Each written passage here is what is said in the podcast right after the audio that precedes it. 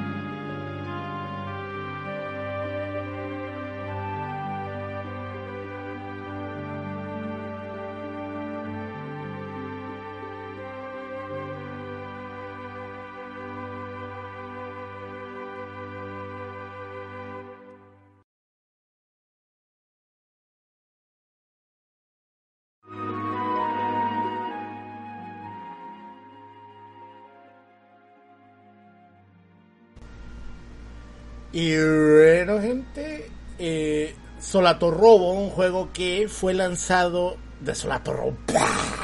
Tel Concerto, un juego que fue lanzado el 3 de noviembre del año 1999 en nuestro continente, en América, por Atlus, ¿no? Eh, que en realidad es un juego realizado por la gente de Cyber Connect, que ahora son conocidos como Cyber Connect 2. Ahorita vamos a hablar un poquito de eso. Pero antes de hablar, quiero saludar a Chris Orozco que nos deja un super chat y dice aquí mi abono para el Blues Journey de Neo Geo. Dice ahí el Chris Orozco. Muchas gracias a Chris. Este, tal vez en un futuro hablemos de ese juego. Este, está muy bonito, del Blues Journey. Pero bueno, ¿qué sucede con, con Tel Concerto? ¿Qué, ¿Qué es Tel Concerto? ¿Por qué, ¿Por qué de pronto escuchamos que hay gente que nos habla de Tel Concerto, Solato Robo? y cosas así y, nosotros pues nos quedamos un poquito sacados de onda, ¿no? Pues resulta que hay una compañía que se fundó en 1996, ¿no? El, el, el 16 de febrero de 1996. ¿Estás ahí, Chaca, o no? Sí, aquí estoy. Ah, ok, porque como está muy callado. El 16 de febrero de 1996 se funda CyberConnect, que eh, fue, la compañía originalmente creó eh, Tel Concerto. Esta compañía eh, pues es, conocida porque trabajó o trabaja muy de cerca con Bandai por lo general siempre, ¿no? O sea, casi siempre Bandai termina lanzando sus juegos porque CyberConnect es muy conocida por hacer juegos de anime, ¿no? O juegos basados en anime o juegos que se convertirían de alguna manera en, juegos transmedia, ¿no? En juegos que se, que se pueden hacer, ya sea videojuego, manga, anime, como lo que fue la serie Dot Hack, ¿no? Que, a mí me, me, en, su momento la serie Dot Hack me voló la cabeza, o sea, me parecía algo increíble, porque ahorita, ahorita le voy a platicar un poquito de eso. Eh, entonces CyberConnect se funda en, en 96 en Fukuoka y en septiembre 16 del 2001 cambia su nombre a CyberConnect 2, que es como la conocemos ahorita. Eh, en, octubre 3 del 2007 CyberConnect cambia, CyberConnect 2, perdón, cambia su logo a lo que conocemos ahora, que es ese logo verde que ustedes pueden ver ahí. De hecho, están los tres logos. El primero que nomás dice CyberConnect Corp, que fue cuando, que fue más que nada del 96 al 2001, que alcanzaron a sacar dos juegos en esa época, que fue Tail Concerto y fue eh, Silent Bomber, un juego también súper oscuro para PlayStation y que es muy divertido, muy bueno también. Este, y eh, pues ya el, el segundo logo que empieza eh, después del 2001 y en 2007 ya el logo verde que es como lo conocemos actualmente, ¿no? Fíjate que CyberConnect 2 a pesar de ser un estudio muy de nicho, muy de nicho en el aspecto de que hacen, pues casi todos sus juegos son basados en propiedad intelectual de manga anime, como lo que es Naruto, exactamente. O sea, ellos son súper conocidos por haber hecho los Naruto Ultimate Ninja Storm. Eh, pero también creo que también han hecho juegos de One Piece. No recuerdo si. A ver, aquí, aquí debo tener los juegos que ellos han hecho. Eh, fíjate, ellos han hecho. Los, Naruto Ultimate, ¿no? Eh, han hecho Dot Hack, obviamente. Todo lo que es Dot Hack es de ellos.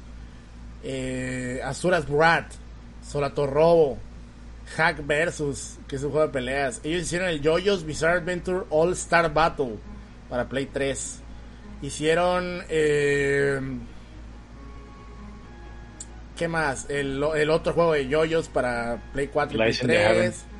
El Ice of Haven. Dragon Ball Z Kakaroto. También lo Ah, vete el Dragon Ball Z Kakaroto desde ellos. Este, están haciendo un juego de Kimetsu no Yaiba. También conocido como Demon Slayer. Eh, están haciendo un juego que se llama Fuga Melodies of Steel, que también tiene que ver con, con Tail Concerto. Con el universo. Con el universo. Y eh, ellos hicieron gran parte de Final Fantasy VII Remake. Fíjate nomás. O sea, mucha gente había pensado. O sea, hubo un momento en el que Square Enix anunció que Final Fantasy VII Remake eh, lo estaba haciendo CyberConnect 2. Luego anunciaron que lo iban a cancelar y Square Enix lo iba a terminar haciendo en casa. Cosa que al parecer no se canceló. O sea, no se... Se pensaba que se había borrado lo que había hecho CyberConnect y, la gente de Square Enix continuaría, pero no fue así.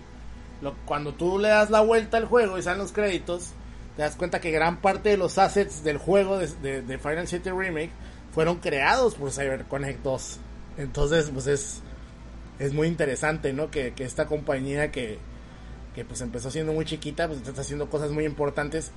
Y además, eh, en 2016 ya se hicieron internacionales y ahora tienen un estudio en Montreal. Entonces, es pues es, es, interesante, ¿no? Es bastante curioso lo que está pasando con CyberConnect. Pero bueno, es una compañía que empezó súper, súper, súper chiquita, o sea, súper, súper, súper, súper. Tan así de que en 1996, cuando se crea CyberConnect, estas personas eh, van con, con Bandai y le dicen a Bandai, oye Bandai, traemos una idea de hacer un jueguito así de aventura. Y les dice Bandai, ¿Como qué? Como Super Mario 64 o Nights into Dreams. Y Bandai se queda, pues arre, ¿no? Y entonces, la gente de CyberConnect se da manos a la obra y contratan a nada más y nada menos que a una persona que yo considero del, del mangánime de la época de finales de los 90, yo considero que es muy influyente, güey. No sé tú cómo lo consideres, este Chaca, porque pues tú no, tú no viviste esa época a mí así no me tocó. full. Tú no viviste esa época así full, acá, full damage. Este, como digo yo. Pero la verdad es que Nobuteru Yuki hizo cosas como Chrono Cross. O sea, él hizo el arte de Chrono Cross en el año 2000. Él hizo el arte de, de la visión de Escaflón. O sea, él hizo el arte de. Mira, aquí tengo el arte, aquí tengo todo lo que ha hecho este señor. Mira. Él hizo eh, character design y, y, director de animación para Record of Lodos War. O sea, no mamar. O sea, hizo. ¿Qué serie? Esta, esta, esta, El papá fantasía. y luego, por ejemplo, hizo eh, eh, character design, o sea, hizo el diseño de personajes para Xenosaga de Animation, ¿no? Character design también para Vision of Scaflón, como ya lo mencioné. Para Space Battleship Yamato 2199. Para Space Pirate Captain Harrock de Endless Odyssey. Eso es nomás en anime, ¿no? O sea, hizo, hizo cosas bastante cool.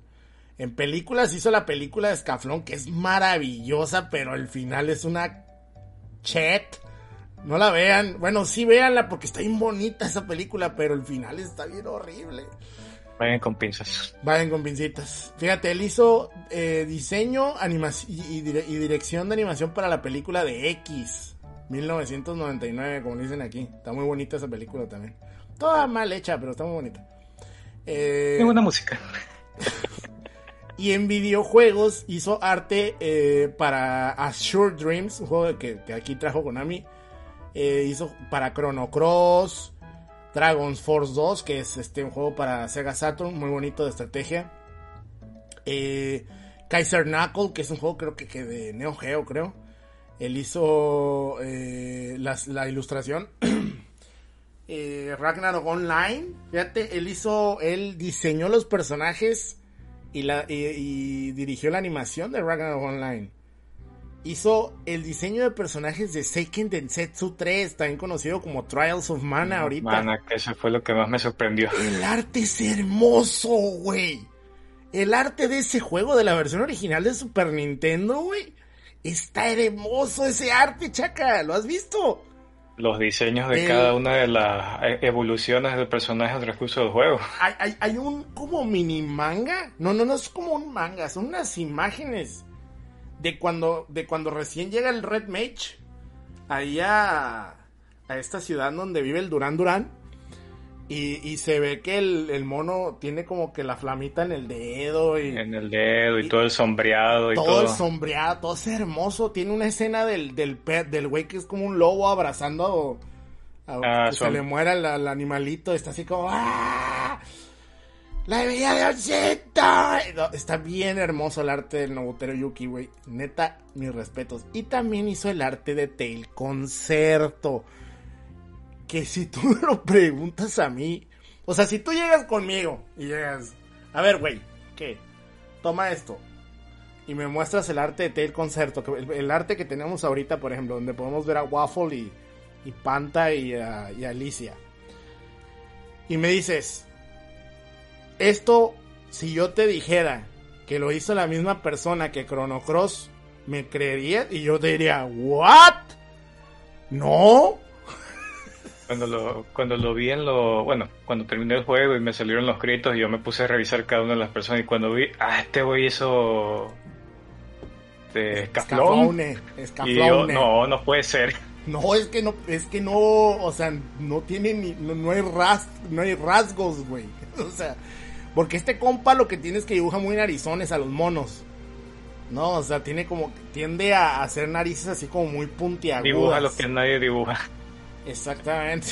Y la verdad, eh, es, es, es- tiene un arte muy bonito. El vato es muy bueno para, para, para dibujar. El arte de Record of Lost War es maravilloso, güey. O sea, no mames, la pinche Ditlit, güey. O sea, que es la, la, la elfa. ¿no? Preciosa elfa, por cierto. Este, pues bueno, total. Contratan a este señor. Él se va a encargar de hacer el arte, ¿no? Un arte muy bonito, por cierto. Y eh, pues Bandai les da luz verde, ¿no? Por eso cuando empieza el juego, pues ven el, el- logo de Atlus primero, porque Atlus se encargó de, de traer el juego a América. Y luego vemos el logo de Bandai, que ese logo de Bandai, si ustedes vivieron en la época y jugaron videojuegos de PlayStation piratas en la época, ese logo de Bandai les debe recordar a Dragon Ball muy cabrón, porque todos los juegos de Bandai, digo, todos los juegos de, Dragon Ball empezaban con ese pom, pom, pom, con el logo de Bandai. No mames, güey, qué buenos recuerdos. Este, pero en fin, total que el desarrollo de Tail Concerto duró aproximadamente dos años. Así que eh, el juego fue mostrado en el TGS de 1997 eh, y en su momento llamó bastante la atención y fue lanzado en abril de 1998 en Japón. Aquí en América sucedió algo muy extraño con este juego porque se mostró por medio de un demo que venía en la revista PlayStation Underground y el demo, eh, los demos de estos güeyes se llamaban Jam Pack Disc. Entonces dentro de esa, de esos discos de demo, quién sabe si Sony les dejaba, no sé a quién le pedían permiso, pero tenían una sección de imports y te, ponían un pequeño demo de algunos o, o videos más que nada. Y estos vatos metieron un mini demo de de Tail Concerto en este disco, pero era la versión japonesa. O sea, todo el texto y las voces estaban en japonés. Entonces se le preguntó a Bandai eh, acerca de si el juego sería lanzado ellos mencionaban que sí, que sí se iba a lanzar. Por desgracia el juego tuvo mucho... Pues en la época las traducciones eran como que muy complicadas. No sé si la gente... O sea, eso es algo que nunca me he puesto yo a, revisar, fíjate. Y, y sería algo muy interesante. Por desgracia, eh, apenas hablando con un traductor americano, bueno, gringo, podríamos más o menos llegar a eso. Pero sí, no sé si te acuerdas, pero en la época las compañías tenían muchos problemas contra, con la traducción. Incluso había traducciones que estaban mal hechas. Hubo muchas traducciones que estaban mal hechas. Pero lo que a mí no me queda claro es, esas personas que traducían, ¿eran japoneses queriendo traducir al inglés? ¿O eran personas que sabían japonés queriendo traducir al inglés? pero que no tenían un nivel de japonés, digamos, am, tan elevado como para poder realizar dicha traducción. ¿No? A lo mejor ahorita el japonés ya es algo más mainstream, Más global. más global, por lo, por lo mismo es más fácil que se encargue alguien de hacer es- de hacer las Además traducciones que- o equipos de traducción, pero es, Ah, es muy curioso. ¿Cómo? También ¿Cómo? tenemos que tener en cuenta la época en que sucedió esto. Ahorita ya con el internet tenemos un montón de acceso a información y aprender ese tipo de cosas es mucho más fácil. Pero para la época tú sí necesitabas a alguien que te fuera guiando y... Y, por ejemplo, este, ahorita tenemos, podemos un video y ya, ya sabemos cómo es la, gram- la gramática. Sí. Ah, antes tú necesitabas un libro que te explicara de pa a pa la gramática, la sintaxis y los diferentes tipos de lectura que tiene esa chingadera, porque dependiendo de si tiene un kanji o un hiragana a un costado, cambia la lectura. Sí. Y, y yo me imagino que para esa época donde la información no era tan Tan accesible. accesible como ahora, Ujú. sí debía haber sido un pedote traducir. Sí, y la verdad es que, pues, eh, los derechos de, de- O sea, Bandai dijo que ellos estaban muy interesados en traer el juego, ¿no? Que, que lo tenían totalmente pensado traer. Pero eh, siempre, por alguna razón, se retrasaba la traducción. O sea, no podían llegar a concretarla. Y los derechos de... eh, de publicación del juego pasaron de varias en varias manos hasta que llegaron a Activision y Activision no pudo entregar nada tampoco y por último se los pasaron a Atlus quien en, bueno, quienes en julio de 1999 eh, pues ya dijeron saben qué nosotros nos vamos a encargar de realizar la versión americana del juego y va a salir en septiembre de 1999, cosa que tampoco sucedió, pero en su sitio en línea, que en aquella época pues, los websites, no poder visitar un website era un show, Era un lujo. Pero también había mucha información en esos websites, ¿no? Porque pues no era como no era como que hubiera grupos de fans haciendo eh, ese tipo de cosas como ahora, ¿no? Entonces, eh, Atlus en su website publicó que el 3 de noviembre comenzarían a hacer entregas en las diferentes tiendas que a partir de esa fecha la gente podría encontrarlo para poderlo comprar, ¿no? Lo cual pues ahí está. Esa fue la fecha de lanzamiento del juego. Que en aquella época las fechas de lanzamiento pues no eran como que tan acertadas, ¿no? Era más bien como que un Aproximado. un aproximado, no es como ahora que tú vas a la tienda y le puedes pegar de gritos al del GameStop porque no está ahí el mero día tu juego, ¿no? Que sale el época, ¿no? Nintendo Direct disponible ahora. Disponible ahora, perro. Este, bueno, Sega sí lo hizo con el Saturno, pero bueno, esa es otra historia. Pero eso fue Eh, todo un trabajo. Eh, pero bueno, la música de fondo de Tel Concerto es, mu- es, es muy. mm, muy ambiental, podríamos decirlo. O sea, yo, yo sigo pensando que Tel Concerto, eh, su atmósfera, su arte, eh, su, historia incluso están muy influ eh, o sea tienen muchas influencias de cosas como por ejemplo Sherlock Hound que es esta caricatura japonesa diagonal inglesa o no sé de dónde que creo que Miyazaki eh, conocidísimo por, por ser uno de los fundadores del estudio Ghibli estuvo trabajando en ella o fue director o escritor o algo así, que era una versión de Sherlock Holmes con perros, tal cual, ¿no? Que era pues un pedo furry, ¿no? O sea, es un pedo furry. Y esa, que, que a mí me gustaba mucho esa caricatura de niño, pero se siente como es, como que está basado en ese rollo, ¿no? Porque Sherlock Holmes también era como muy, muy, muy steampunk. Y también este juego es muy steampunk, ¿no? Incluso también pues trae un poquito de porcorroso, ¿no? Como este rollo de, que también es muy steampunk, porcorroso, muy Ghibli. O sea, todo eso es muy, muy del concierto también. Y también la música, ¿no? Que fue compuesta por Chikayo Fukuda y Seizo Nakata. Y lo curioso de este juego es que la versión japonesa tiene una rola llamada For Little Tail. Que fue eh, cantada en ese momento, en 1900, esto fue en 1997, por la cantante de J-Pop Kokia la cual eh, curiosamente no era no era famosa en ese momento, no, no había debutado. O sea, como que dijeron, ay, güey, ¿conoces a alguien que cante? Sí, güey. Ahí tenemos a mi prima, la Coquia, güey. La cabrón, que cante, güey. Ah, chido. Coquia, Coquia, que caile, cabrón.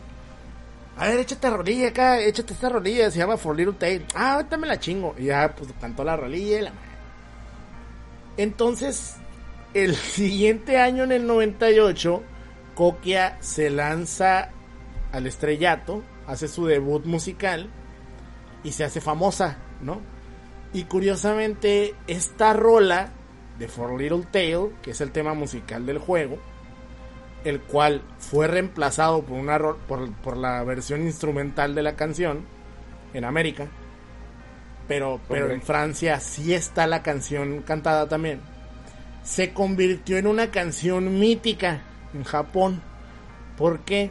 Porque no existía en ningún single de... Cabrón. Ah, es contigo ese pedo. no existía ningún este single de la cantante. O sea, no, no, no estaba en ningún disco esa rola.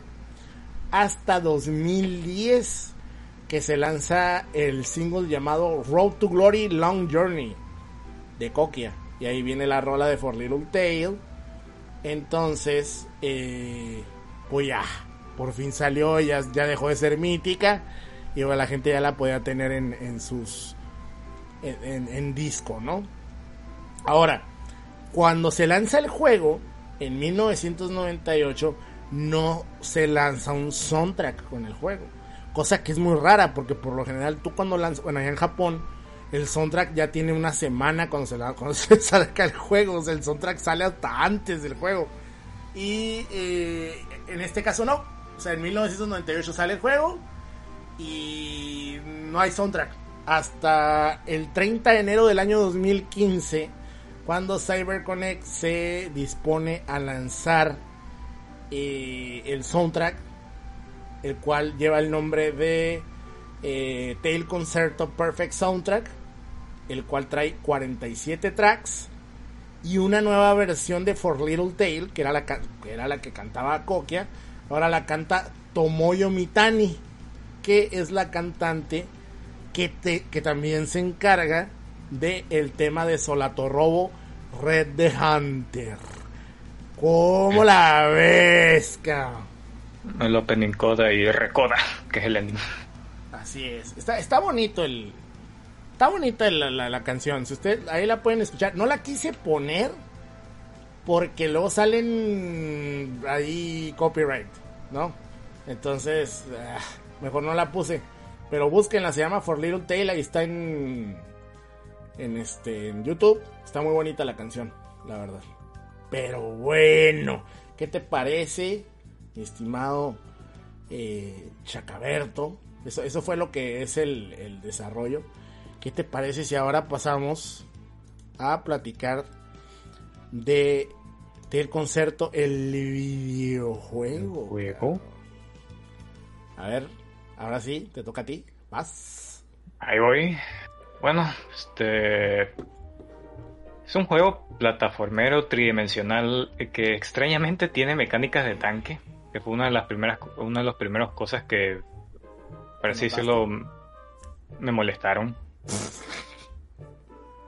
este, ah, de primera vista se ve que este juego fue pensado para controlarse con lo que era el DualShock. Sí. Porque si tratas de jugarlo con la cruceta es bastante engorroso, mucho más sencillo con un DualShock. Ahora, este, la mecánica del objetivo del juego entre cada stage va a ser simple. Este, tú tienes este pequeño robotcito llamado Road Police, el cual maneja a nuestro protagonista llamado Waffle. Y vamos a tener que pasar de entre habitaciones en, habitación buscando unos pequeños gatitos que son parte de una banda conocida como la Black Gang, perdón, la Black Gang, con, una banda... la, Black Cat Gang. Exacto, perdón. Mm. Y de eso se va a tratar cada stage. Este, tú llegas, te tienes que limpiar cada cuarto de estos gatitos. Tienes dos formas de atraparlos. Una con un pequeño cañón de burbujas, el cual los atrapa y te da el tiempo para... Ah, disculpen un segundo el avión. Ah, bueno, este... Y también, una vez los atrapas con la, con la burbuja, tienes esta segunda acción que es el, un manotazo con el cual los puedes agarrar y así los capturas. Ahora, este tienen dos funciones, tanto el disparo como el manotazo, que si tú dejas presionado el, botón de disparo, sale como un pequeño rayo láser el cual te va a permitir eh, apuntar. Ahora, con lo que es el manotazo, si tú lo dejas aplastado, el, el robot de este va a comenzar a girar los brazos en hélice, lo cual todo lo que está próximo a él se va a quedar aturdido. Ahora, además del poder agarrar a estos gatos que básicamente son como el objetivo principal del, de cada stage hasta que los obtienes todos, también nos vamos a, a, topar con uno que otro enemigo en el juego, el cual nos van a lanzar bombas, las cuales nosotros podemos agarrar y lanzar hacia ellos, así causando daño. Que también se puede hacer daño con el disparo normal, pero es perdón, con el disparo de estas burbujas, pero es mucho menor al que harías con agarrando un objeto y lanzándolo. Ahora, en cuestión a la historia del juego, como ya mencioné, este protagonista es Waffle, un, un pequeño canino que vive en esta tierra conocida como el reino de Praria, el cual es un pequeño archipiélago de islas flotantes que su principal medio económico es la extracción de reliquias de tiempos antiguos que ellos consideran como su patrimonio cultural y pendejadas así.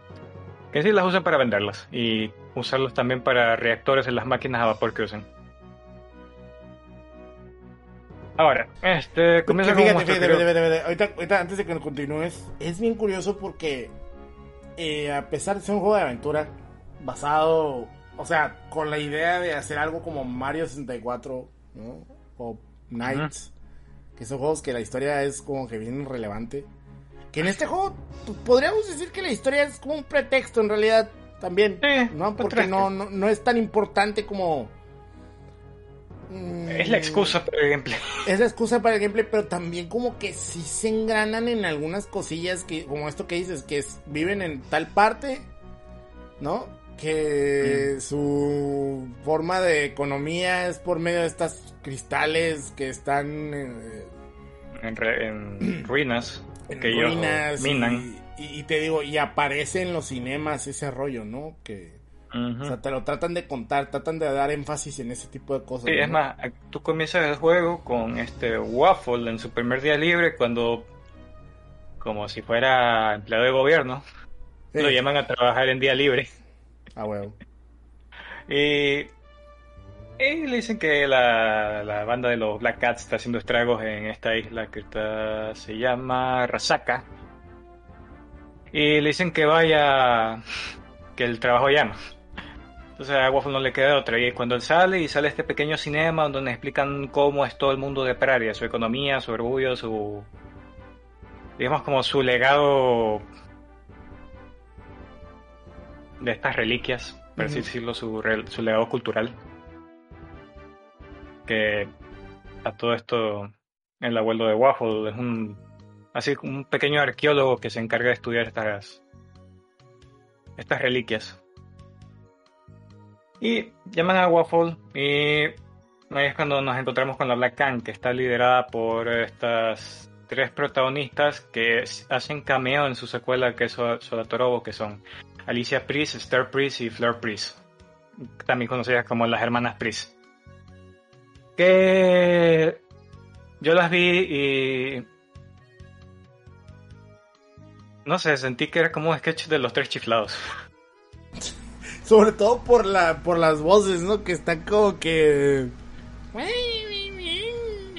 O sea, tienes a Esther, que es la seria, este Alicia, que es la cuerda, y esta Flair, que es la infantil.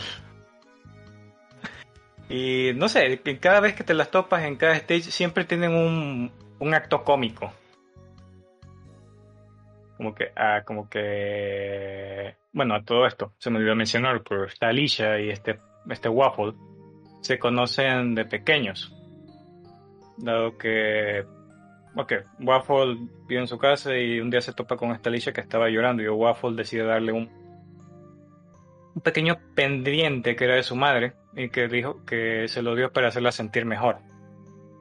A todo esto, este, la banda de los Black Cats se conformó porque esta Alicia este, trata de buscar que, en primer lugar, algo importante que mencionar acerca de esto, de que hay una gran disparidad de población entre los caninos y los felinos en este mundo, siendo los caninos una mayor siendo la población mayor y siendo básicamente los felinos como el, la minoría étnica. por, por no decir negros. Exacto, por no decir negros. Entonces, este, por cosas que nunca te aclaran en el juego, es más, el juego nunca se molesta en decirte el por qué esta Alicia vive con un resentimiento grande hacia los caninos. ¿No será que no lo quisieron traducir? Lo más seguro que no lo quisieron traducir. Y ella, te dicen que ella está con un profundo odio hacia ellos por la disparidad que hay. Incluso te llegan a mencionar que antes los caninos, perdón, los felinos eran los que dominaban esa tierra y que luego llegaron los caninos, arrasaron con todo, dejando una población mínima de felinos y ellos establecieron su reino ahí. Básicamente como, digamos, la llegada de los españoles a América. Qué loco, la verdad. Sí, pero te mencionan eso. Es que es lo que te digo, como que intentan hacer que la historia del juego sea más profunda de lo que se necesita. Entonces, es Sí, lo que está sí. interesante del juego. Pues. Te- mencionan eso en una sola línea de esta Alicia y nunca más lo vuelven a tocar. Lo cual siempre te deja con ese vacío ahí. De, ah. Pero luego el juego se contradice porque llega un momento en que tú llegas a capturar a una de las hermanas. Y cuando ella, bueno, las hermanas se separan y cada quien se va por su lado y esta Lare, que es la menor, comienza a convivir con, con la gente de, de Rasaka. Y cuando luego se vuelve a topar con este Waffle, porque Waffle le dicen, tú no dejas de trabajar hasta que captures a las tres. Ya se topa esta para disque capturarla, pero en verdad al final las deja libres. Esta le dice que no, la, herma- la hermanista esta le dice que no entiende porque la gente del reino de Praria es gente bastante amable y no entiende por qué el odio de la hermana hacia ella. Sí, porque todo el, el- el- Bueno, antes de seguir, un saludo al Goku que nos dejó un super chat y dice: Deben amar a Goku todos, todos. Saludo al Goku, que anda muy, muy emocionado. Este, sí, o sea, yo siento que el, el. Que el mundo este, todo el mundo es como bien happy, güey. Es que es un- algo demasiado Muy feliz. Todos son. de corazón calientito. Ajá, muy warm, muy este, muy lighthearted que le dicen, ¿no? De corazón ligero. Y O luego sea- te quieren presentar estos temas y como que hay un, una inconsistencia. Como que es medio inco- incoherente, ¿verdad? Con, con lo que tú estás viendo y, y con lo que tú con lo que te quieren platicar. Pero también el juego, o sea, volvemos a lo mismo. No afecta al gameplay. No, el gameplay es muy pues podríamos decir divertido, cumple. Cumple, pero con suerte el juego dura lo justo. Porque si Sí. fuera un juego de 10 horas o 20, Sería sí. muy repetitivo. muy repetitivo por el tipo de constante, como esto de atrapar a los gatitos, o los jefes, todo se resuelve igual. Ahora también la cámara, a mí me, a mí lo que me molesta del gameplay es que la cámara, o sea, tu personaje que, que, que en realidad está, o sea, tú estás controlando en realidad al robot, no a Waffle, ¿no? Y el robot se mueve de una manera que como que se resbala, pero el, la, la cámara como que también se resbala, no sé, no sé si sientes eso. O sea, como, que... Tiene cierto momentum que agarra cuando te comienzas a mover, paras de frente y la cámara como que sigue avanzando cuando tú ya estás detenido. Exactamente, o sea, como que la cámara tiene un, un cabeceo, ¿no? O sea, como una especie como de paneo raro. O sea, como que esta cámara te tiene que seguir a, a fuerza, 100% tenerte en medio. Y como que eso hace que tenga unos movimientos así como de... Como medio desesperados. Y es como que se siente raro, pues. Es lo que a mí me, me sacaba de onda. Que obviamente se entiende. Por limitaciones de la época. Eh, no, y en Aunque igual, 98. Mario o sea, 64. Ajá, o sea, tiene la marca perfecta. teníamos Mario 64, ¿no? Y hasta eso el juego no se juega, o sea, no se juega mal. O sea, no tiene una mala cámara. Simplemente la cámara es rara, pero no tiene una mala cámara. O sea, en la Ahora. época en el, en el PlayStation había cada, cada este crimen contra la humanidad, güey. Y este juego, Sí. la neta, no, no es de esos, está muy bien hecho, güey. Es más, el juego tiene, de, de la época en que salió el juego, salió con un promedio normal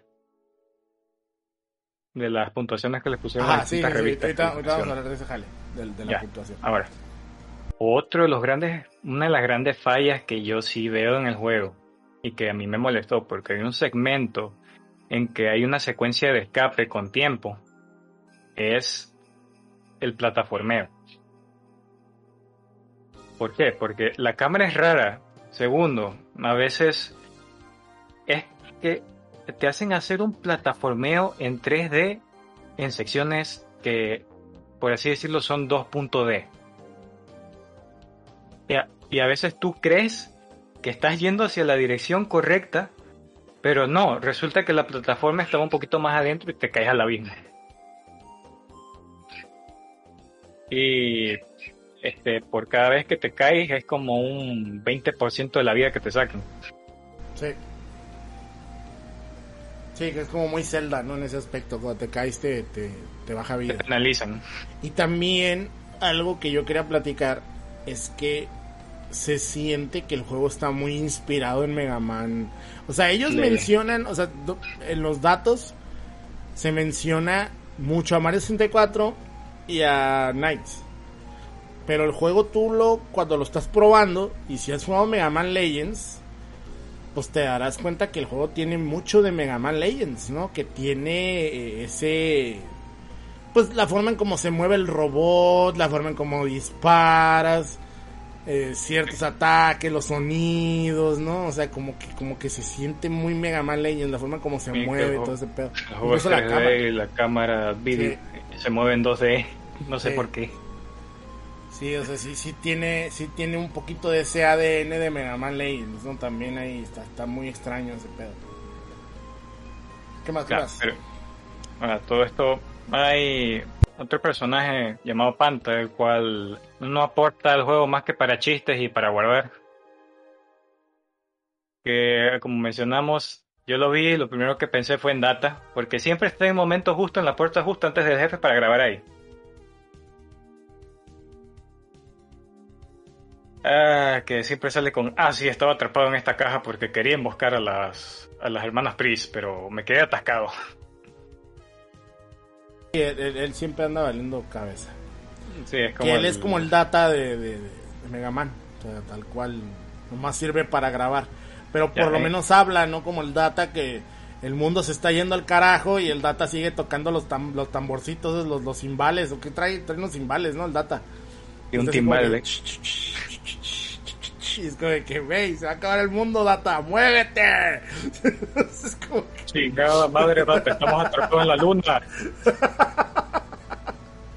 Pero bueno, este, ¿qué, ¿qué pedo con las peleas con los jefes? Ya, la pelea de los ¿Cómo las jefes. Pues fíjate que las primeras dos son bastante fáciles. Ya la tercera se complica un poquito más porque, digamos, es el mismo esquema de que salen las hermanas Pris con un mecha, bien al estilo equipo Rocket. Y las primeras son de te lanzan bomba, tú agarras, devuelves, paz, explotó, se murió. Pero ya las terceras te salen de que, ah, no, que si estás posicionado atrás te lanzan un misil no, que si estás al frente se van en, en carga hacia ti. Hasta eso está bien. Hay otro... Y hasta eso, las primeras dos peleas de jefe se te hacen repetitivas. Ya en adelante sí le varían un poquito que hace que el juego sea un poquito más disfrutable. Incluso hay una sección que no es de matar a un jefe en sí, sino que te salen hordas de enemigos y tú tienes que destruir un robot que están construyendo. Y toda esa horda que te sale, tú tienes que, igual, lo típico, agarrarlos, lanzarlos, pero no es lo mismo de estar con el jefe en movimiento, sino que te van, te van variando, porque al mismo tiempo que aparecen esos enemigos, una bola de, de demolición trata de atacarte y cosas así. Sí, sí le varían. Y el jefe final eh, no quiero entrar mucho en detalle de eso, pero eh, es un loop infinito hasta que tú tienes que darte cuenta de que tienes que hacer algo para matarlo, porque lo matas, revive, lo vuelves a matar, revive y se puede volver un loop así infinito hasta que tú tienes que hacer una cosa específica para poderlo derrotar. Eso, eso se me hizo bastante curiosón y entretenido. Diferente, ¿no? Sobre todo. sí, diferente. Igual, no, se los vamos a decir para que lo jueguen. De todos modos, el juego dura... Cuatro horas. Cuatro horas, en algunas personas también lo han pasado en tres horas y media, o sea... Si ya sabes qué, qué va a pasar, hasta en dos, ¿no? Yo creo dos, dos horas y garra. Sí, esto también este, tienes pequeños encuentros con la princesa de este reino, que es... Ah, creo que se llama la princesa Terria, que siempre viene con su, con su mayordomo. Que luego se vuelve un personaje importante porque las hermanas Prince la secuestran y luego te piden un objeto que tú has, estado recolectando a lo largo del juego, pero que no te han explicado por qué ni para qué, sino que es algo que dejan las, las hermanas Pris cada vez que las derrotes, que son unos pequeños cristales. Son unos cuatro en total que tienes que recolectar en el juego. Que nunca se te dicen el por qué hasta que ya llegues al final y se te revela la gran, la gran verdad. ¿Para qué los quieren usar? ¿Cuál es la gran verdad?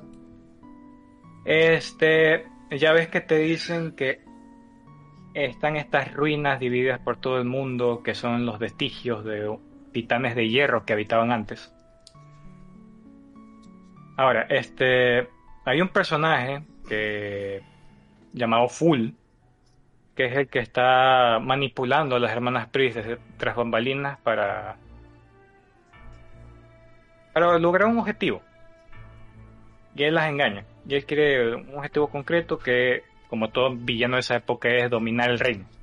Así es. Entonces él busca estas cuatro, estas cuatro gemas para reactivar al coloso de hierro. Pero típico que lo activa y el coloso se va full berserk, no le hace caso. Lo, lo mata entre comillas, aunque al final del juego nos damos cuenta que no. Y ahí se arma el jefe final.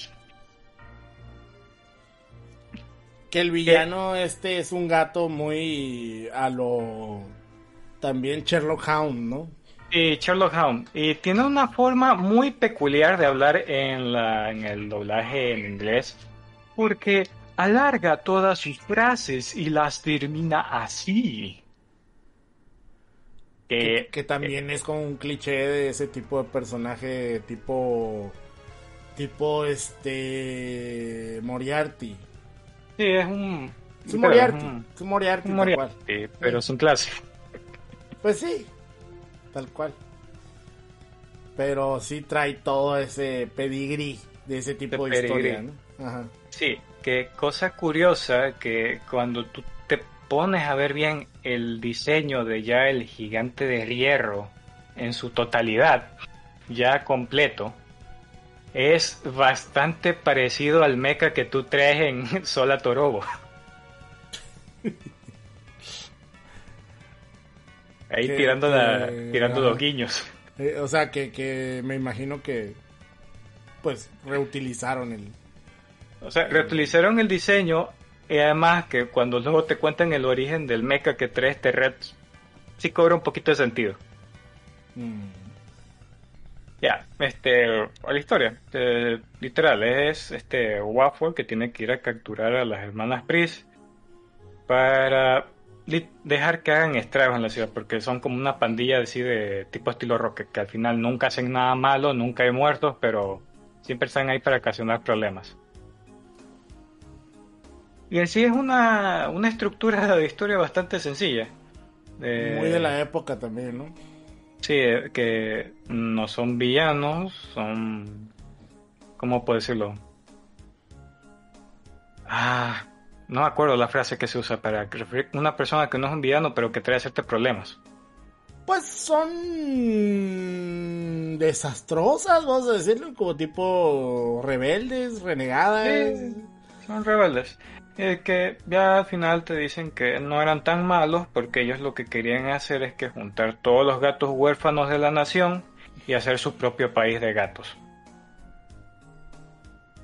Y que para esto ellas querían estas cuatro gemas, que al final Full las engaña diciéndole que las va a financiar con el reino si ya les traen estas cuatro gemas, que luego las traiciona y activa este robot de, que literal es más grande que el reino y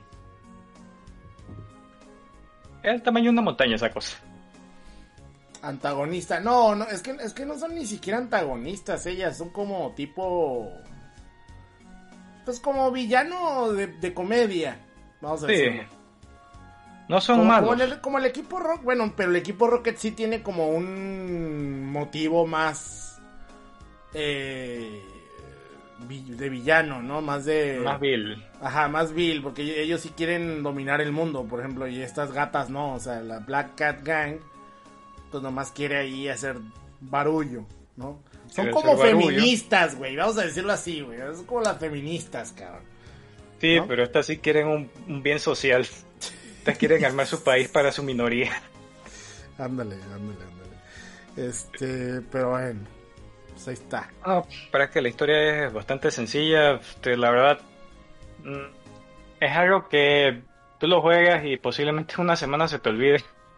Sí, Sí, porque, o sea, el juego sí está bonito, sí, sí está jugable. De hecho, todavía es muy jugable, es lo que está curioso del juego. Este, no, no se siente tan, tan viejo, a pesar de ser un juego que fue realizado hace que 23 años. Este, algo antes de acabar que ahorita me doy cuenta que se me va olvidando. Ahorita que vi el stream, este, además de todas estas mecánicas, el juego tiene unos cuantos coleccionables, que son unas cajitas que tú puedes ir agarrando, las cuales te van desbloqueando arte del juego, las cuales tú puedes irlas a ver en Porto, que es el hub central, donde tú guardas, grabas y puedes incluso cambiar los settings de sonido en la casa de este Waffle. Así es, así es. Y eh, pues lo que tiene también el juego es que tiene cierta variedad de escenarios. Eh, que son, pues, en las, tiene sus naves, tiene, dicen que el escenario del jetpack en gameplay, ¿sí qué te parece? Ah, Este, está hablando de Airlift, sí. Fíjate que se me hizo bastante bonito, este, es algo que también repiten en Sola Torobo. Aquí se me hizo, la primera vez que llegas aquí, se me hizo bastante frustrante, porque literal, tú hablas con la gente del pueblo y te dicen que hay un científico loco que está haciendo un experimento en, un área llamada Airlift. Y en, como en ese momento te, ahí te dan la opción de ir a, a tres lugares distintos. Tú vas ahí y te terminan saliendo con esta misión de ir a rescatar a alguien que se quedó perdido en el aire. Que hasta estos son unas pequeñas islitas fragmentadas en el aire.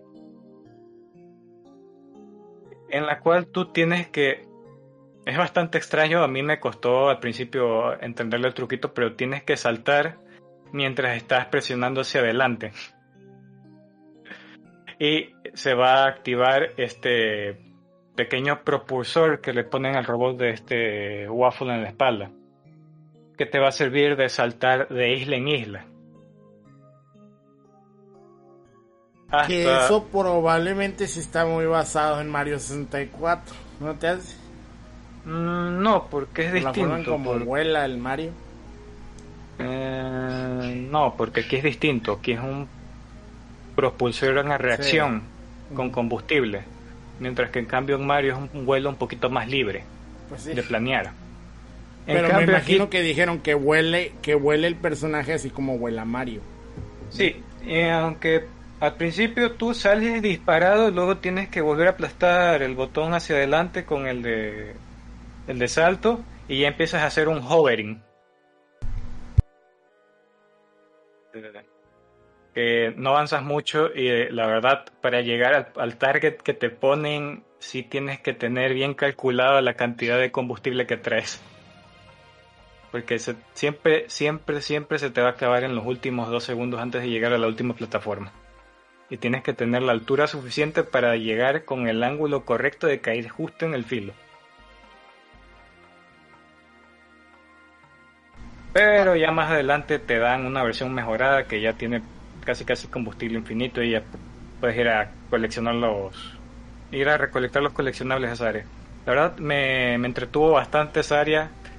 Este sí hace son de esos pequeños segmentos que tiene el juego que hacen que el gameplay varíe un poquito y no se sienta tan repetitivo como digamos hubiera sido un juego de 10 horas.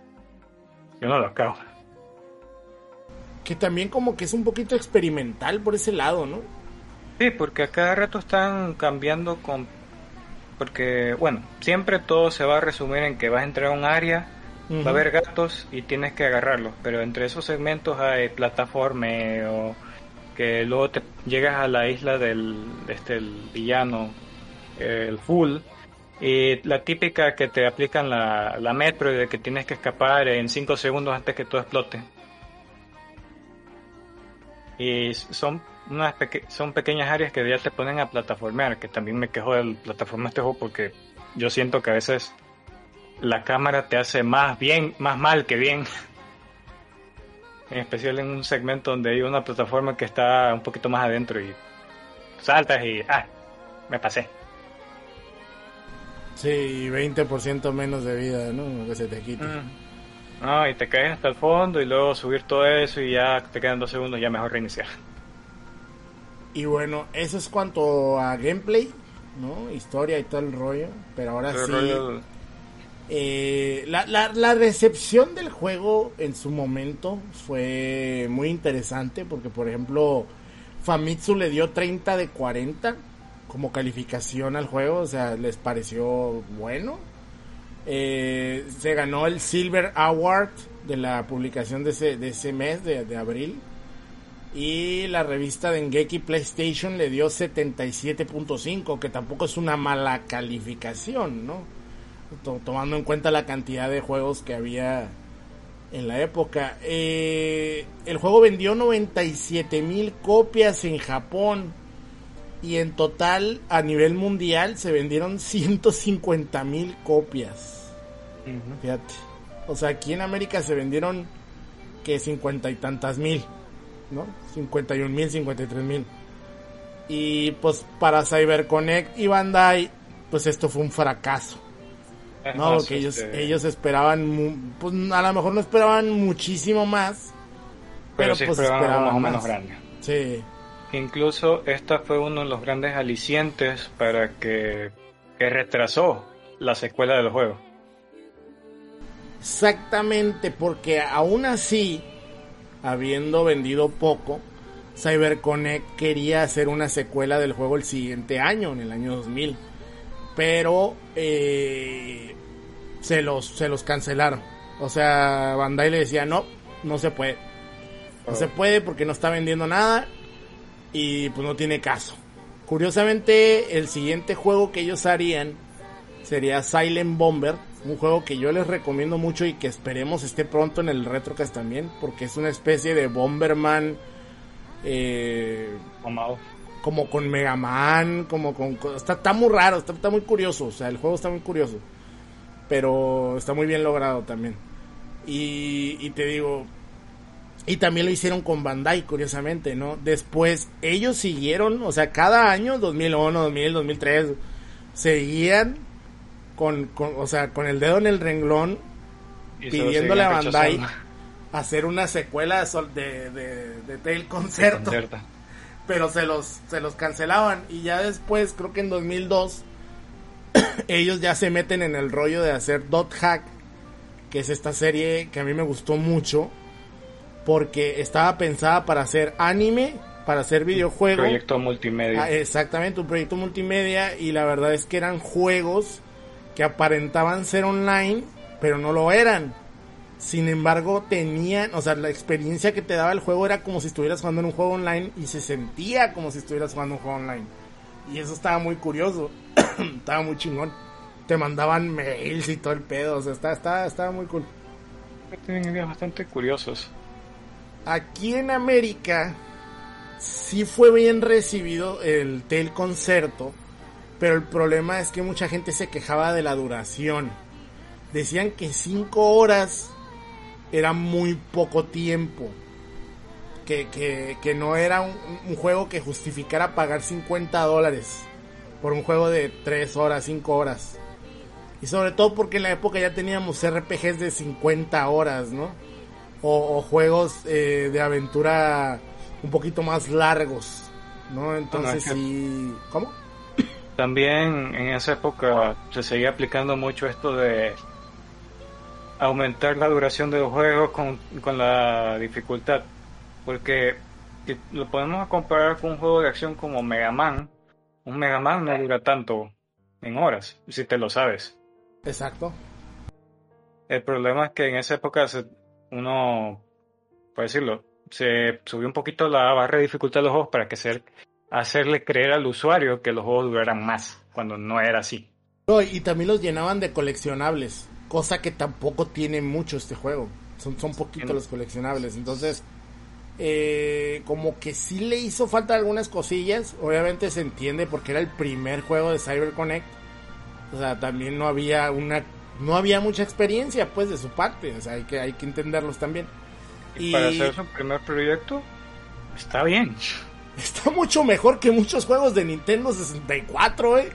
O muchos juegos que salen ahora con equipos de 20 personas que no tienen ni pies ni cabeza. Exactamente, o sea, el juego está muy bien logrado, se juega muy bien, se ve bien el juego, incluso para la época en la que estaba realizado, ¿no? O sea, tampoco es impresionante, pero cumple.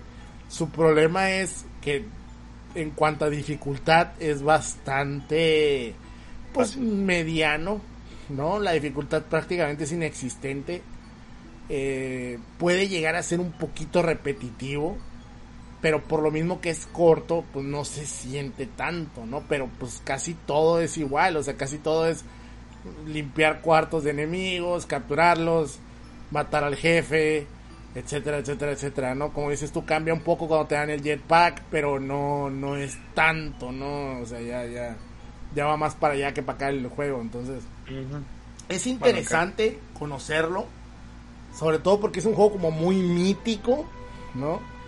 Y, por ahí decía el Alex Rod de los furros, eh, y pues sí, o sea, a, los furries este juego les fascina, ¿no? Es, es, es su juego. Incluso el mismo creador de la serie, que ahorita es... Sabe el nicho que le apunta. Ajá, o sea, el mismo creador de la serie que ahorita es uno de los de los de los de los mandamás de, de CyberConnect. En unas entrevistas casi no habla de Tel Concerto, habla más de Solatorrobo, por eso no mencionamos bien esas entrevistas.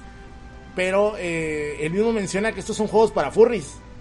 O sea, él dice, estos son juegos, o sea, la serie porque hagan de cuenta que todos estos juegos, o sea, lo que es Solato Robo, eh, Tail Concerto, y el juego que va a salir este año que se llama Fuga Metal Melodies of Steel. Melodies of Steel. Esos tres juegos, bueno, no es cierto, también un juego de que salió en 2010 de celular. Esos juegos pertenecen a una serie llamado, llamada Little Tail Bronx, ¿no? Entonces, estos juegos son catalogados por el desarrollador principal como juegos para furries. Entonces él menciona, no podemos esperar que estos juegos, que estos juegos sean tan populares porque su nicho está muy marcado. ¿No? Está muy es un nicho muy específico de personas. Entonces sí es un poquito complicado que la gente pues lo, lo, lo quiera llegar a probarlos, ¿no? Pero sin, o sea, aún así vale mucho la pena hacerlo y saber por qué estos juegos ¿no? Son tan mencionados, porque cuando la gente, mucha gente sí mencionaba CyberConnect, estos vatos eran de que, ah, pues el, el del concerto, y tú te quedabas de, ¿qué es eso, no? O sea, está, está, muy, está muy curioso. O sea, es, es un pedacito o un, un, pedazo de historia muy importante para CyberConnect, la verdad. Y también es el vínculo con Bandai, porque siempre han trabajado con Bandai estos vatos, ¿no? que también, pues estos güeyes son conocidos por, por sus animaciones tan impresionantes, ¿no? Antes de que Arc System Works hiciera toda esta faramaya con lo que fue Guilty Gear Art y luego lo que fue Dragon Ball Z eh, Fighters, pues yo creo que el referente de animaciones era CyberConnect 2. ¿No? Con, con lo que era los Naruto, ¿no? Que se miraban impresionantes y luego los y y... Eh, para mí creo que uno de sus grandes hitos en animación en videojuegos, eh, casi no es juego, es más eh, escena, eh, videos que juegos, es el Azuras Brad. Oh, sí. Ese juego tiene unas animaciones de combate, las coreografías... Ay, Dios muy bueno, muy buen juego. Muy bueno. Está muy bueno, a pesar de no tener, o sea, de que no es puro videojuego, sí se, se pone muy bueno, la verdad, vale mucho la pena. Eh. Así es, así es. Pues bueno, pues eso ha sido todo por ahora, ¿no? Eh, Solato Robo no saldría hasta el año 2011 y un año antes se lanzaría el, el Little Tale, cosa, el, el, ah, Little Tale Story. Little Tale Story, que sería el juego de celular que aquí no llegó. ¿no? Ah, no, no es cierto, salió en 2014 ese juego, Little Tale Story. Entonces el, en 2011 salió el Solato Robo, que va a ser el juego del cual vamos a hablar el si, eh, próximamente, no en el siguiente retrocast, próximamente. Entonces para que estén atentos, ¿no? Y pues vale, vale mucho la pena que lo prueben, ¿no? ¿Algo que quieras agregar antes de irnos? No, la verdad es que yo cuando los comencé iba con la mentalidad de que y, voy a ser sincero, es un juego malo. Pero lo que me topé está bastante decente, la verdad. Sí me quejo de la cámara, de los controles, pero son cosas que cuando ya te acostumbras ya puedes manejar bien. La verdad es que fui esperando nada y me encontré un bonito juego, más que para conocer cómo es que surgió todo este, por así decirlo, mito del Tales Bronx, el Little Tales Bronx. Ajá, exactamente. Exactamente, o sea, como que la gente tiende a mencionar, es que el, juego que se menciona es del Solato Robo.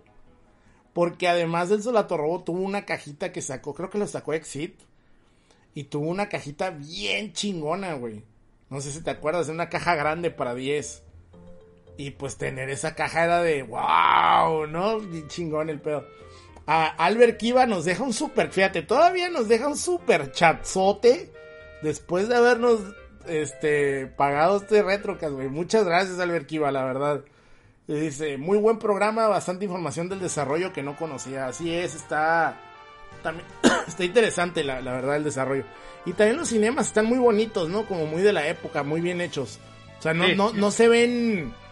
Eh, que ya ves que de pronto los cinemas de videojuegos de la época de Play como que se vean medio feitos. O sea, como mal dibujados, como los del Mega Man X3, ¿no te acuerdas? no, los del Mega Man X3 parecía que estaban dibujados en un cuaderno, güey. No, y luego tienen unos problemas en que no hay profundidad, pero aquí sí, se esmeraron bien. Sí, la verdad es que sí están, sí están muy bien realizados. La, la, la productora se llamaba Astrovision. Que la verdad no me acuerdo. eh, no, no, no me fijé qué era lo que, lo que hacían estos compas. Pero. Fíjate, aquí dice. Astrovision Anime New Network. No, no, nunca hicieron algo muy acá. Dice que hicieron Demon Gear Next Door, Gleipnir, Skate Leading Stars y Super Atragon OVA. Lo único que conozco es Gleipnir. Qué loco. Pues bueno. Pero hasta eso les quedó bien el, el- el anime de, de, de Tail Concert. Entonces, pues ahí está. ¿No? Nosotros ya nos vamos, gente. Muchísimas gracias, sobre todo a el señor Albert Kiva.